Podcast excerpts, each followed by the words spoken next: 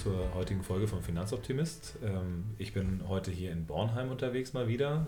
Ausnahmsweise mal nicht bei Lust auf besser Leben, sondern ich hab, äh, bin zu Gast bei jemand anderem, der auch was Besonderes macht. Magst du dich einmal kurz vorstellen? Ja, sehr gerne. Äh, mein Name ist Daniel Antes und ich bin heute, glaube ich, in meiner Rolle als Vorstandsvorsitzender von Shoutout Laut die gegenüber. Ähm, das ist ein gemeinnütziger Verein aus Frankfurt, den gibt es seit 2013 und der engagiert sich hauptsächlich im Kampf gegen die Lebensmittelverschwendung. Okay. Shoutout Laut hat man ja in äh, letzter Zeit sehr häufig auch mal gehört, hier gerade wenn man in Frankfurt sitzt. Ähm, was macht euch denn besonders aus? Also ich, es dreht sich um Lebensmittel, aber was ist denn so der geheime Antrieb hinter euch?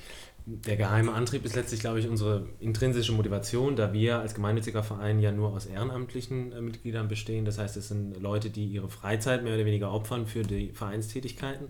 Äh, und da keiner eine Aufwandsentschädigung oder irgendeine Art von Lohn bekommt, unterstelle ich jetzt einfach mal, dass alle, die bei uns mitmachen, auch wirklich Lust haben und überzeugt sind von den Themen, die uns als Verein antreiben und für die wir mittlerweile eben auch in der Öffentlichkeit stehen. Ähm, Lebensmittelverschwendung ist eins oder umgedreht Lebensmittelwertschätzung und das ist einfach ein Thema, das ist sehr nahbar. Jeder von uns isst eigentlich in der Regel dreimal am Tag. Das heißt, man hat die unmittelbare Auseinandersetzung mit dem Thema. Wir versuchen hier quasi eigentlich Informationsarbeit mit einer Art inspirativen Aufklärung zu verbinden. Ähm, also uns geht es nicht darum, wie eine, ich sage jetzt mal, halt eingesessene NGO nur den moralischen Finger zu heben und zu sagen, hey, wir schmeißen viel zu viel Lebensmittel weg, sondern wir sind direkt aktiv, als dass wir Events oder Projekte umsetzen, die Leute bestenfalls inspirieren, ihr Handeln zu überdenken, als dass wir zusammen kochen, als dass wir einen Foodtruck haben, als dass wir Bücher rausgeben oder okay. was auch immer. Ähm, das hört sich ja neudeutsch dann so nach einer Incentivierung von äh, diesem Projekt an. Das ist, äh, ist eine Sache, die anfassbar ist. Ähm, was sind denn so die Projekte gewesen, auch vielleicht in jüngerer Zeit, die dich besonders begeistert haben? Gab es da irgendwas, wo du immer noch leuchtende Augen hast? Also ich glaube, das, das, größte Leuchten ähm, macht immer noch unser Foodtruck, den wir seit Anfang letztem Jahr haben. Ähm, die Idee stand letztlich äh, aus, wir haben das erste Mal ein Food Festival veranstaltet, 2016 war das und das hat über 1000 Leute erreicht. Also wir hatten über 1000 Leute Gäste, wir hatten fünf eigene Kochstationen aus alten Paletten aufgebaut, wo es Smoothies gab, Grillgemüse, Pommes, Suppen, alles mögliche, hatten große Partner im Boot wie Vegans, wie die Triodos Bank haben einen ganzen Tag voller Food-Happening äh, quasi gemacht, am Ende mit Live-Musik und einem äh, Film auch. Und da war die Resonanz so groß, dass wir irgendwann gedacht haben, hey, cool, unser Engagement kommt irgendwie an, vielleicht können wir es nicht doch nochmal auf ein neues Level heben. Und da hatte ich dann einfach die Idee, okay, lass doch einfach einen Foodshop mhm. besorgen. Dann haben wir unser Engagement eben auch mobil. Äh, und da lag es am nächsten, dass wir das einfach mal über eine Crowdfunding-Kampagne probieren, da wir als gemeinnütziger Verein eben nicht die, die finanziellen Mittel hatten zu Beginn die Crowdfunding-Kampagne ist ähnlich äh, krass durch die Decke gegangen, muss man sagen. Wir hatten am Ende über 40.000 Euro zusammen und haben uns dann quasi monatelang auf eine Suche von einem Foodtruck gemacht. Den gibt es seit, äh, seit Anfang letztem Jahr. Wir waren damit einige Male unterwegs in Frankfurt. Äh, und auch hier natürlich, äh, man erreicht super die Leute. Also der Foodtruck per se ist ja was, was ist hip. Es ist aber irgendwie ein Stück weit auch wirkt professionell. Das heißt, man kommt auch an Leute ran, die einen vielleicht selbst nicht kennen und wenn man dann aber am Ende des Tages hört, hey, euer Essen war super lecker und du erzählst ihnen dann, weißt du was, das ist aus geretteten Lebensmitteln, also eigentlich Lebensmittel, die aussortiert worden wären, gäbe es uns nicht, dann ist das schon ganz cool und mhm. deswegen mhm. macht das so viel Spaß. Ähm, jetzt habt ihr diesen Foodtruck. Ähm, wie finanziert ihr das laufende Geschäft? Also verkauft ihr das Essen da auch? Also ist es dann so, dass man dann, äh, wie das heutzutage in ist, dann irgendwie 20 Euro pro Mahlzeit dann irgendwie nehmen kann? Oder wie läuft das dann? Nee, äh, soweit ist es noch nicht. Ähm, die Speisen, die wir rausgeben, geben wir momentan nur auf Spendenbasis raus. Neudeutsch Pay What You Want. Also die Leute sollen zahlen, was es ihnen wert ist, wie sehr es ihnen geschmeckt hat, so gesehen. Die, wir haben noch ein gewisses Finanzpolster von der Crowdfunding-Kampagne über, wo wir anfangs auch beim Kauf des Foodtrucks einberechnet haben, Benzin, Versicherung, Stellplatz etc., dass wir uns da auf jeden Fall eine gewisse Zeit über Wasser halten können. Nun über den laufenden Betrieb haben wir mittlerweile auch natürlich äh, eine gewisse Bekanntheit erreicht, als dass die Events, die wir dann veranstalten, auch immer Spenden abwerfen, die wir direkt dann auch in die Vereinskasse für solche Zwecke dann zurücklegen können. Ähm, insofern klappt das noch ganz gut, ähm, haben uns aber da auch professionell beraten lassen von Anwälten, inwieweit wir da überhaupt als gemeinnütziger Verein sogar vielleicht doch Sachen verkaufen könnten. Äh, weil das natürlich gerade steuerrechtlich ein schwieriger Bereich ist für uns auch, wann wir dann äh, eventuell drohen, unsere Gemeinnützigkeit zu verlieren. Und ähm, da ist es so, dass wir sogar auch bis zu einer gewissen äh, Grenze Geld verdienen dürften über den Verkauf. Ähm, das wollten wir vielleicht hier und da punktuell mal in diesem Jahr jetzt ausprobieren. Weil wir nach dem jetzigen Modell, nach dem Spendenmodell eben beispielsweise eigentlich nicht wirklich auf Food-Festivals können, wo andere Leute sind, die das professionell machen. Weil da hatten wir in der Vergangenheit auch schon ähm, Erfahrungen, dass dann die Leute einfach die neben uns waren, am nächsten Tag nicht mehr da waren, oh. weil wir nämlich am Tag des Events dann eine Traube von Menschen um uns herum ah, hatten. Okay. Und die Leute haben dann natürlich alle bei uns gegessen und dann hier und da ein bisschen was gespendet, mhm. aber hatten dann keinen Hunger mehr, zu dem Pastrami-Mann ja. nebenan zu gehen, Klar. der dann 8 Euro für sein Sandwich verlangt, weil mhm. er davon leben muss. Mhm. Äh, und das war dann blöd und wir wollen keine künstliche Konkurrenz darstellen. Deswegen würden wir dann auf solchen Veranstaltungen in Zukunft auch nur über den Verkauf das machen, dass ah. es da nicht direkt so eine Verzerrung okay. gibt. Alles klar. Na cool, also das hört sich auf jeden Fall nach einem äh, geheimen Masterplan an, aber ihr habt ja dann ähm, auch viele Erfahrungen offenbar gesammelt.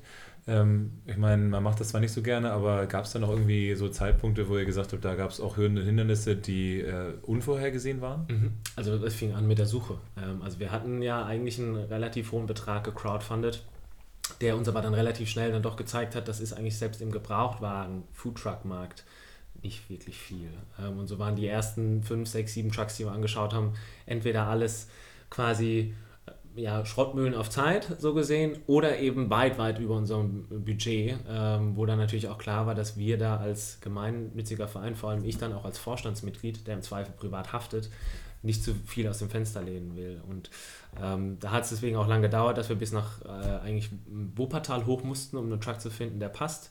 Ähm, und dann klassische Hürden sind einfach als Verein, dass man dann doch auch selbst im Verein selbst immer Mitglieder ein Stück weit aktivieren muss, um so große Events zu stemmen, weil man unterschätzt dann auch hier, glaube ich, relativ schnell den Aufwand, den es bedeutet, überhaupt so ein Foodtruck-Event auf die Beine zu stellen, überhaupt vorbereitet zu sein. Das heißt, 200, 300 Portionen vorbereitet zu haben, die dann am Tag selbst dann nochmal gekocht werden. Ähm, da ist dann schnell ein ganzer Tag äh, mit acht Leuten Vorbereitung drauf und man hat noch nicht eine Sache quasi rausgegeben aus dem Truck. Äh, das sind so Standardsachen, da, da muss man hier und da natürlich auch im Verein immer schauen, hey Leute, habt ihr nicht doch Lust und Zeit? Äh, da muss man hier selbst auch wirklich mal öfters Klinken putzen, aber bislang klappt das ganz gut. Mhm.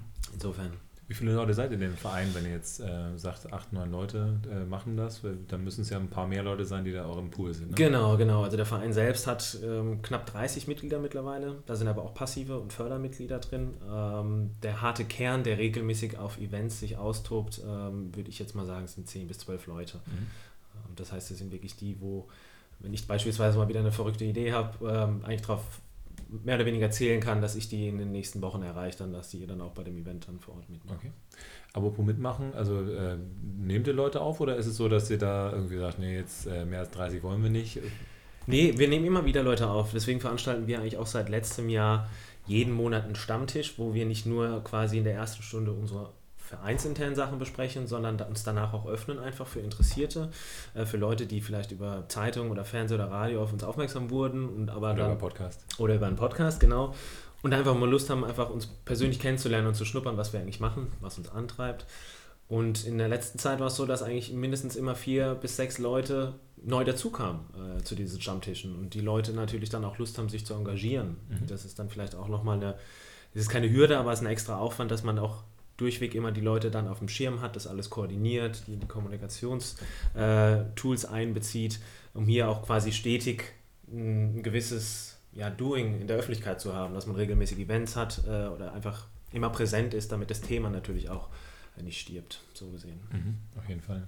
Okay, das heißt, äh, wann, habt ihr einen bestimmten Tag, wo ihr den Stammtisch mal macht? Irgendwie immer der so und so vierte des Monats oder was? Oder? Es war, äh, hatten wir versucht, es war immer mal der dritte Donnerstag äh, im Monat. Äh, mittlerweile müssen wir das aufgrund quasi interner Abstimmung einfach immer dann neu dudeln, aber wir kommunizieren das zeitnah dann immer auf den sozialen Medien und so unserer Website. Ähm, in der Regel ist es eigentlich immer in der ersten Woche dann jetzt des Monats. Okay. Äh, eure sozialen Medien, also ihr macht jetzt wahrscheinlich dann viel auch über Facebook wahrscheinlich, genau. oder? Was, was ist so die gängigste Plattform? Also was funktioniert am besten? Also ich muss sagen, für die Vereinssachen, gerade da wir sehr eventgetrieben sind, ist Facebook immer noch für uns das äh, Nonplusultra. Also gerade über das Einstellen von Events, das Teilen, äh, das dementsprechend auch Kommunizieren, gezielt Kommunizieren zu Events, äh, das macht Facebook schon ganz einfach. Ähm, deswegen nutzen wir das auch noch und haben da auch die meiste Resonanz. Okay. Gibt es da in letzter Zeit irgendwie Vorbehalte auch gegen? Oder ist es, also ich, was ich jetzt immer mal wieder feststelle, ist, dass äh, wenn man jetzt so bei Facebook unterwegs ist, dass dann manchmal die Leute gerade deswegen eben nicht kommen, weil sie sagen, oh, also Facebook unterstütze ich nicht. Mhm, mh. Ehrlich gesagt kam mir noch gar nicht unter. Äh, also ich merke schon, dass jetzt in gewisser Weise, muss man sagen, vielleicht die Reichweite ein Stück weit schwindet, weil ich merke das auch bei mir im Privaten, dass viele Leute jetzt einfach Facebook den Rücken kehren äh, und das nicht mehr nutzen. Dass wir jetzt quasi als Verein dadurch offensiv an den Pranger gestellt wurden oder generell einfach gefragt wurden, warum wir dieses Medium dann nutzen, das ist noch nicht passiert. Ähm, war jetzt auch nur, nur nee, nee, nee, nee, nee, nee, okay. da verstehe ich. Okay, ähm, ich finde auch immer ganz wichtig, du ähm, hast ja auch beim letzten Mal waren wir im, im Lab, haben wir uns unterhalten, bei uns im Social Impact Lab und äh, da ging es ja eben auch gerade darum, wie funktioniert das mit dem äh, Lebensmittelverschwenden. Ähm, kannst du da ein bisschen was über die Dramatik auch nochmal sagen? Weil ich glaube, der eine oder andere hat das noch nicht so auf dem Zettel. Es wird zwar immer mal wieder gesagt, ja, so und so viel äh, Tonnen, was auch immer, wird weggeschmissen. Mhm. Ähm, wie kam es denn überhaupt dazu, dass du das gemacht hast? Also ähm, warum gab es da so ein Event, was dich besonders erschüttert hat? Ähm, es fing an eigentlich damals, dass ich mit meiner Freundin das erste Mal über Foodsharing, das ist eine bundesweite Online-Plattform, wo man bei beispielsweise Supermärkten Lebensmittel retten kann nach, nach Feierabend. Da waren wir das erste Mal bei einem Filialbäcker und sind abends quasi dann eigentlich unwissend mit unserem Auto dahin gefahren, weil wir vorher noch einen Einkauf getätigt haben, um dann festzustellen, dass das Auto gerade so reicht, um alle Backwaren mitzunehmen, die da in der Tonne gelandet wären. Und das war so der erste große Eye-Opener, von wegen hier, das passiert ja jeden Abend, siebenmal die Woche, 365 Mal im Jahr, abzüglich der Sonntage vielleicht. Ähm, aber dass das schon relativ eklatant ist und dass das natürlich in jeder Stadt bei jedem Filialbäcker ähnlich ist. Es ist lange nicht so, dass überall die Tafel abholt. Das ist auch ein Irrglaube. Die Tafel könnte das gar nicht stemmen. Und unser Essen, das wir weltweit wegschmeißen würden, würde auch global gesehen drei, viermal lang, um die 800 Millionen Hungernden äh, auch satt zu bekommen. Deswegen, wir leben da krass über unsere Verhältnisse und wenn man einmal anfängt und sich dann reinliest in natürlich auch die Implikationen, die es beispielsweise für die Umwelt bedeutet, aber auch gesamtgesellschaftlich oder auch ökonomisch, wie viel Geld wir dadurch eigentlich wegschmeißen. Man sagt, äh, in Deutschland sind es 235 Euro pro Nase im Jahr. Also es ist bares Geld, was wir wegschmeißen. Auf einer globalen Skala sind es 2,6 Billionen US-Dollar.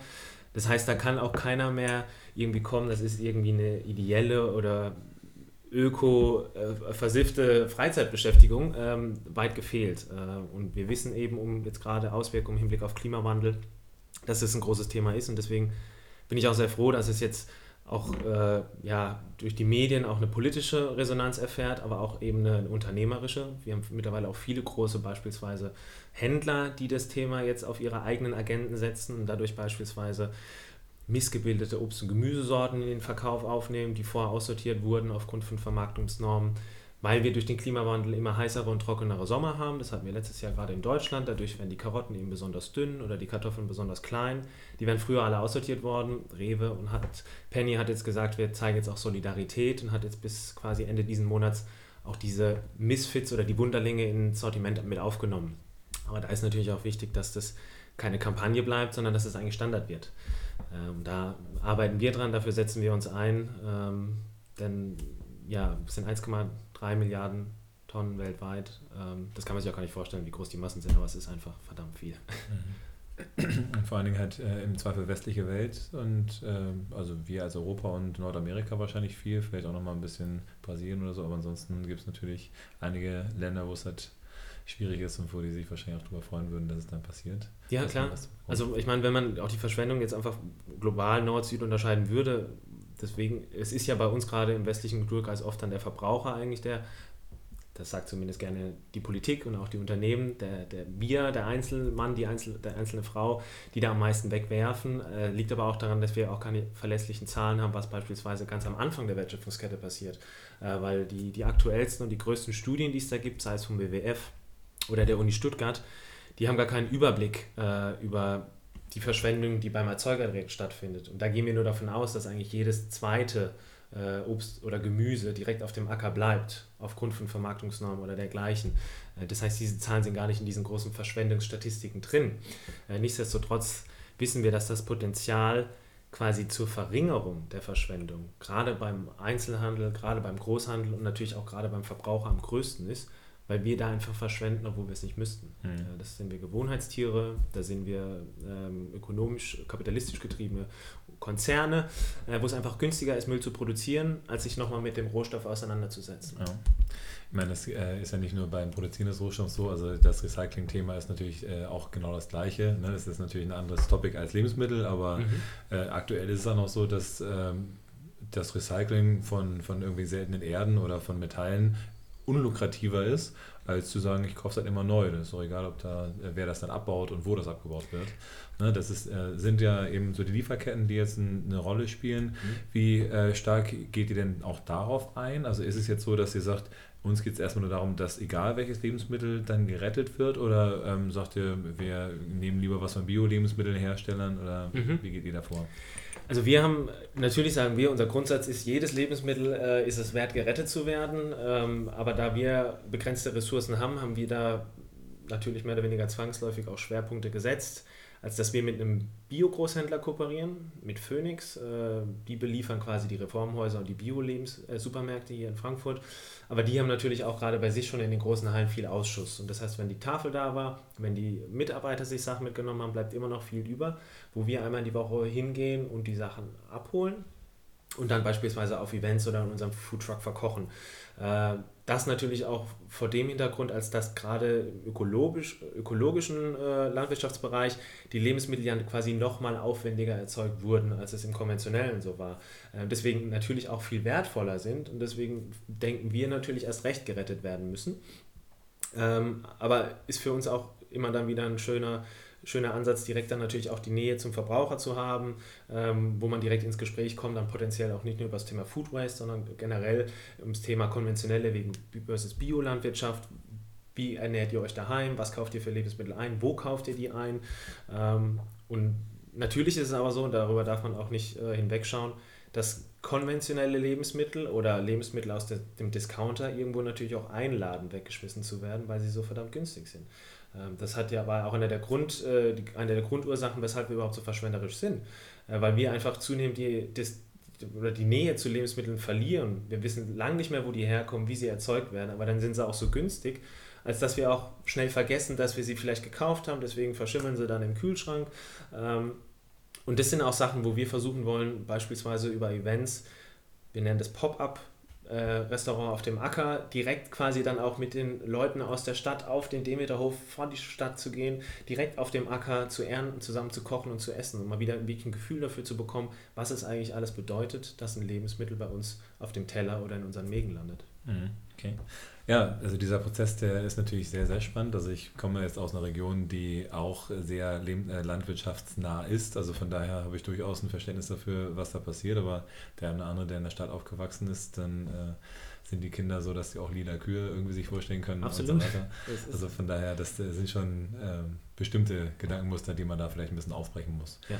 Aber apropos Gedankenmuster aufbrechen, hast du das Gefühl, dass äh, seitdem ihr da seid, also jetzt nicht nur euretwegen, mhm. aber auch deswegen äh, sich vielleicht Gedankenmuster verändert haben? Also verändern sich die Fragen, die gestellt werden oder hat sich da eigentlich bei den Leuten nichts verändert? Ähm, also das Problem generell ist ja, dass der Mensch ein, ein ganz, ganz großes Gewohnheitstier ist. Und ähm, Ernährung ist so eines der Themen, wo man relativ schwierig überhaupt an die Leute rankommt äh, oder gar zu einem Neudenken, Neuhandeln generell beitragen kann, weil Ernähren ist äh, streng Intimes, also es ist sehr nah an der Art, wie man lebt. Ähm, deswegen ist es zum Beispiel nicht vergleichbar mit vielleicht, äh, keine Ahnung, Ökostrom oder einem Bankkonto bei einer Nachhaltigkeitsbank, weil am Ende des Tages ist den Leuten nur wichtig, dass der Strom aus der Steckdose kommt oder dass ich auf mein Geld zugreifen kann. Ähm, deswegen denke ich schon mal, es ist nochmal einfacher da, vielleicht sogar neue Impulse zu setzen, als bei der Ernährung, weil das hat direkt Einfluss darauf, was man einkauft, wie man kocht, wie man mit den Sachen umgeht. Äh, und das bedeutet in der Regel natürlich dann auch viel mehr Zugeständnisse von den Leuten. Ähm, aber ich finde es gerade, weil es so ein nahes Thema ist, ähm, extrem spannend, mit den Leuten hierüber ins Gespräch zu kommen, weil gesellschaftlicher Wandel ganz groß, alle reden über die Welt, die immer vernetzter und komplexer und schneller wird.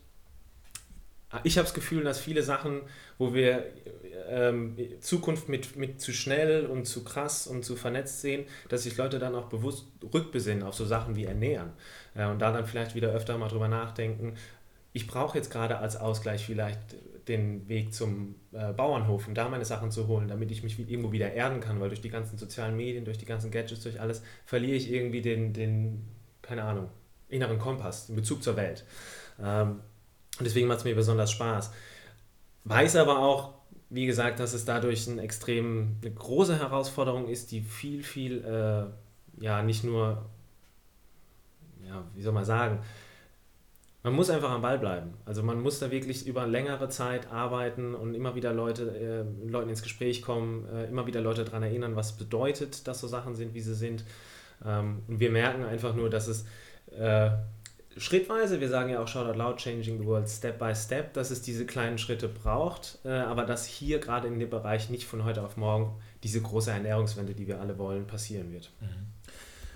Ja, ist auf jeden Fall ein spannendes und großes Thema, weil es natürlich auch äh, eine, eine Routine-Thema ist. Ne? Wie ernähre ich mich, ja. wie äh, betreibe ich meinen Lebenswandel insgesamt? Ich meine, für mich ist es jetzt halt so, ich, seitdem ich jetzt einen Podcast mache und äh, dann mich mit dem Thema befasse, äh, ja, bin ich fast zwangsläufig mit den Dingen konfrontiert, weil ich dann mit so tollen Gesprächspartnern wie mit dir zum Beispiel dann mich äh, zusammensetze und da Impulse bekomme. Äh, deswegen also danke schon mal erstmal dafür, dass du dir die Zeit nimmst. Wenn wir aber so ein bisschen in die Zukunft gucken mhm. und äh, vielleicht kriegen wir ja auch ein paar Leute mitbewegt, was wäre denn der Anspruch von Shoutout Laut? Also wird es dann mhm. so sein, dass man das so franchise-mäßig dann auf die gesamte Welt, auf die gesamte westliche verteilt?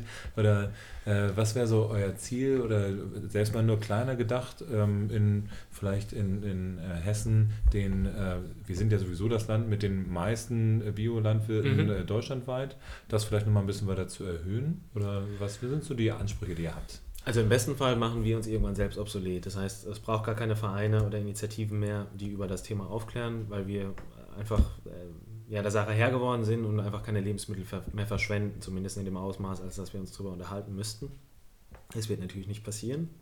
Vorerst, deswegen unser Ziel ist natürlich, ähm, Impulse zu setzen, die entlang der ganzen Wertschöpfungskette Leute irgendwie zum Neudenken anreden. Sei es den Verbraucher, der darüber nachdenkt, dass beispielsweise der Apfel mit der Delle ähm, doch noch gegessen werden kann.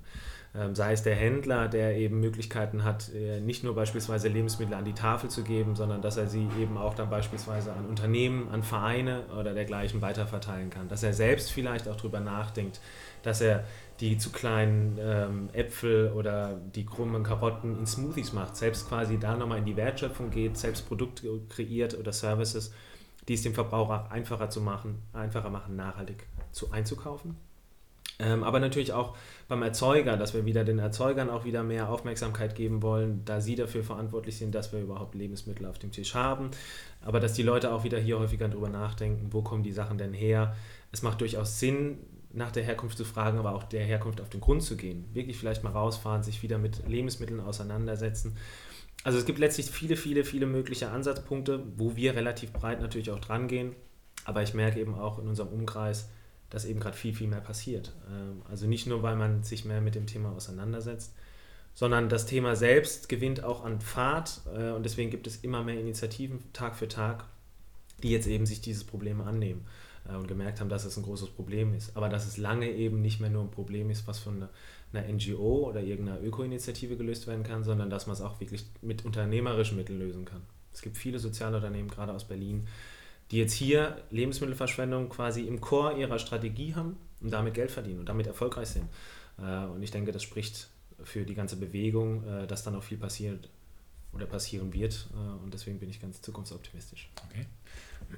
Das heißt, das, was du eben schon angesprochen hast, also auch diese Vernetzung ist, äh, denke ich mal, einer der entscheidenden äh, Faktoren, die wir vielleicht in der Zukunft auch anstreben wollen. Ich meine, mhm. äh, ich komme jetzt eher aus der Finanzbranche, wo das eben äh, in unserem Segment Nachhaltigkeit dann mehr und mehr passiert, wo man auch den Schulterschluss sucht. Ähm, das ist natürlich auch das Ziel, dass man da freundschaftlich und kollegial miteinander umgeht und versucht, die Leute mit auf die Reise zu nehmen. Ich habe äh, hoffentlich heute auch meinen Beitrag dazu äh, gebracht, dass dann viele Leute sich dir anschließen. Mhm. Vielleicht äh, nochmal als allerletzter Punkt, wo kann man sich dann am besten mit euch kontaktieren? Also wenn ich jetzt äh, vor meinem Keyboard sitze, also mhm. der eine oder andere der Podcast wird, wird das ja vielleicht machen, was gebe ich da ein für eine Webseite, um dich zu finden? Ähm, den Verein findet man unter www.shoutoutloud.eu und da kann man dann direkt auch quasi über Kontakt ähm, in der Maske äh, direkt uns schreiben. Ansonsten über info at shoutoutloud.eu. Eine E-Mail kommt auch direkt bei mir raus. Ähm, oder eben über die sozialen Medien, sei es Facebook, Twitter oder Instagram. Äh, da sind wir mittlerweile überall vertreten, mehr oder weniger. Es gibt viele Wege, die zu uns führen und zu mehr Lebensmittelwertschätzung. Hervorragend. Oder man trifft euch im Foodtruck hoffentlich. Und das, äh, das ja. werde ich in näherer Zukunft dann auch nochmal häufiger machen. Und äh, ja, schön, dass es euch gibt. Und äh, viel Erfolg weiterhin bei der Arbeit. Und wenn ihr mich finden wollt, dann findet ihr mich auch in den sozialen Medien. Ich bin auch noch nicht äh, komplett von Facebook weg. Ne, Finanzoptimist äh, oder finanzoptimist.com könnt ihr natürlich dann auch suchen. Von daher bleibt uns gewogen. Danke fürs Zuhören und bis zum nächsten Mal.